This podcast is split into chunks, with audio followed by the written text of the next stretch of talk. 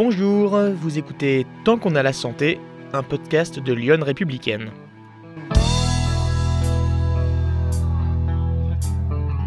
Je suis Grégoire Moll. Dans cette série documentaire, nous allons nous pencher sur l'accès aux soins en milieu rural en regardant ce qui s'est passé ces derniers mois dans la ville de Tonnerre, dans le département de Lyon. À l'hôpital de Tonnerre, le service des urgences de nuit a été menacé de fermeture pendant plusieurs mois, de la fin 2017 à avril 2018. Aujourd'hui, elle semble être sauvée. Nous allons revenir sur les mois d'incertitude qu'a connu le service des urgences de Tonnerre. Nous allons entendre comment cet événement a été vécu par le personnel hospitalier, par les habitants, les élus et les professionnels de santé des environs. Cette histoire, c'est celle de Tonnerre bien sûr, mais c'est aussi celle d'autres petites communes et villes rurales en France, et nous remettrons cet événement dans son contexte national afin de mieux le comprendre.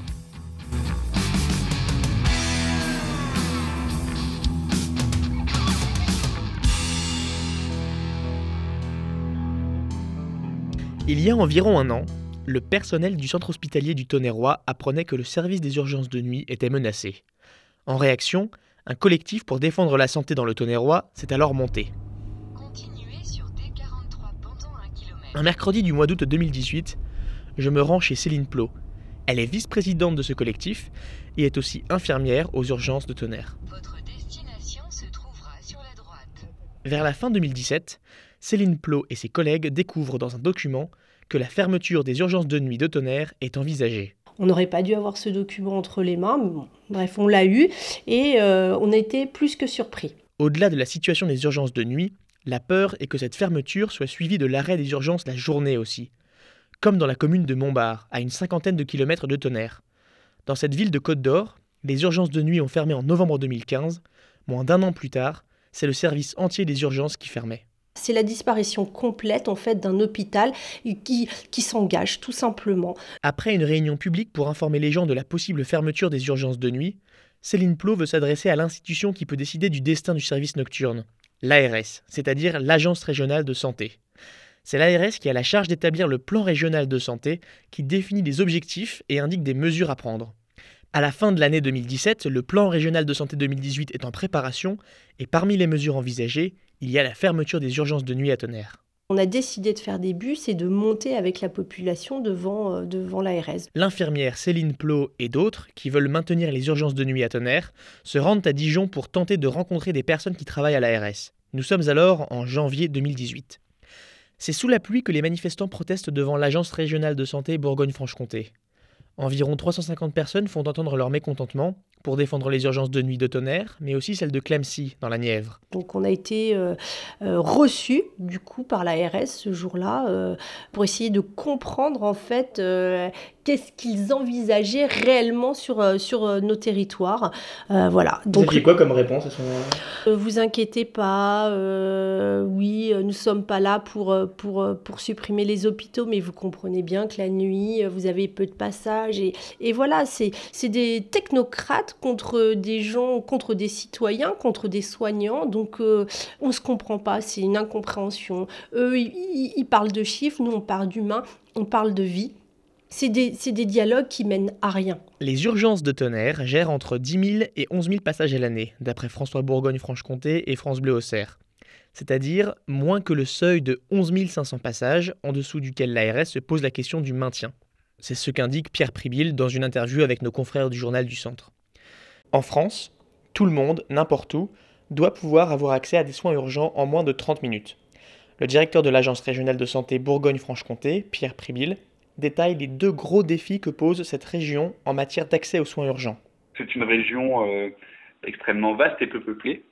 Euh, et on doit à la fois euh, assurer un maillage étroit des services d'urgence pour garantir une prise en charge des urgences vitales en moins de 30 minutes en tout point du territoire, et en même temps tenir compte d'une contrainte qui quelque part s'impose à nous, qui est euh, la, présence des médecins euh, urgentistes euh, sur notre territoire, puisqu'on ne peut pas assurer un service d'urgence si on n'a pas de médecin urgentiste. D'après le directeur de l'ARS, il n'y a pas suffisamment de médecins urgentistes dans la région. La préparation du plan régional de santé a révélé un écart de taille entre le besoin de médecins et l'organisation actuelle. Selon Pierre Prébil, il aurait fallu entre 150 et 200 urgentistes en plus sur la Bourgogne-Franche-Comté pour faire fonctionner le système tel qu'il était organisé au début de l'année. À l'époque, la réglementation obligeait à maintenir deux urgentistes de garde dans un service de nuit.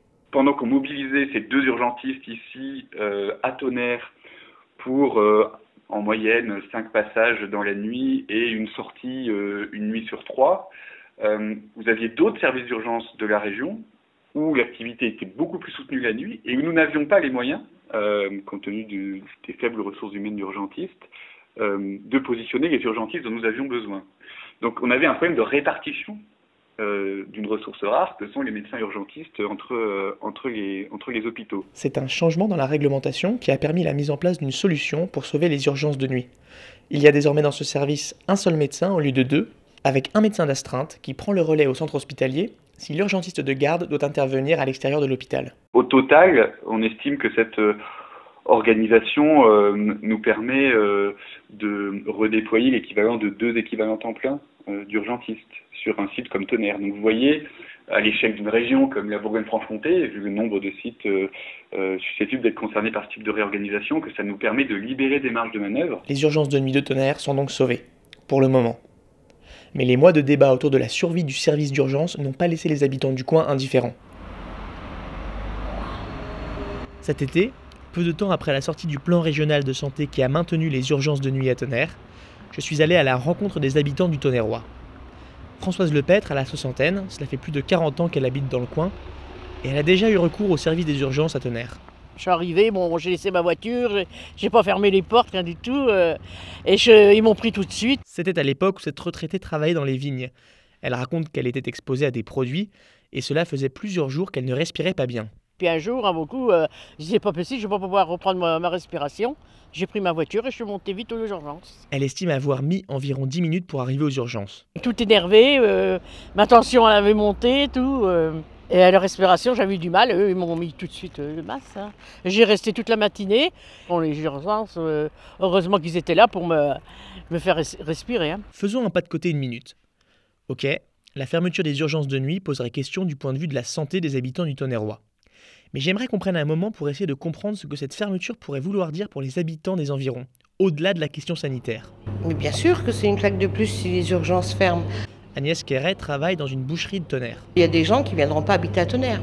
Les gens qui sont susceptibles d'arriver, ils se disent on a un hôpital, mais voilà, c'est chouette, on, le moindre problème avec des enfants, on a sur place. Là, ben, ça ne sera plus le cas. Un service d'urgence qui s'affaiblit, ça peut être un signal négatif important pour les communes rurales comme Tonnerre, car ces villes doivent batailler pour être attractives. Prenons un exemple, les commerces.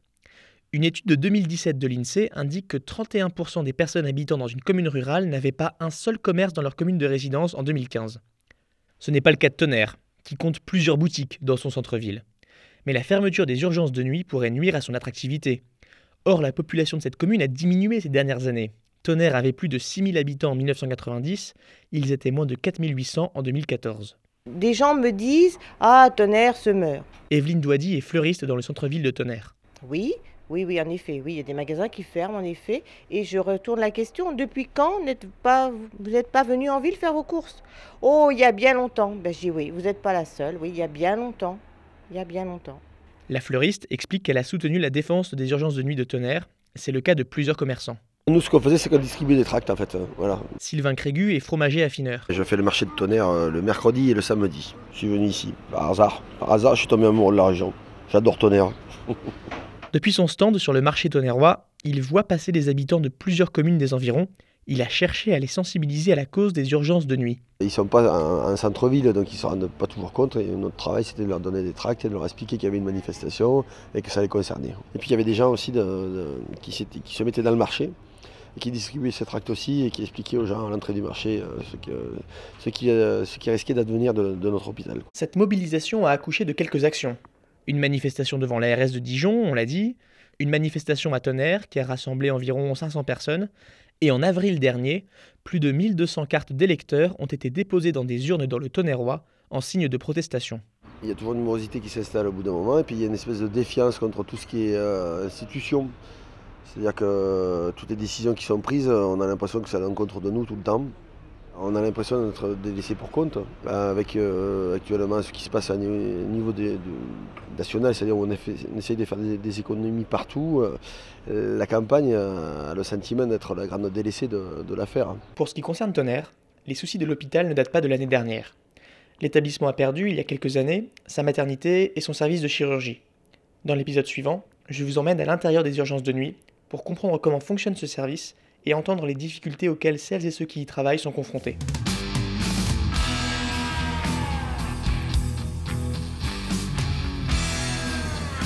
C'est la fin de cet épisode, merci de l'avoir écouté. Je vous retrouve la semaine prochaine. Si vous voulez témoigner en me racontant comment évolue l'offre de soins dans votre région, contactez-moi. Je suis aussi à l'écoute de vos retours et commentaires. N'hésitez pas à m'envoyer un message à grégoire.molle, M-O-2-L-E, centrefrance-toutattaché.com ou sur Twitter, at grégoiremolle. La musique de cet épisode vient de purple-du6planète.com. Tant qu'on a la santé est un podcast de Lyon républicaine.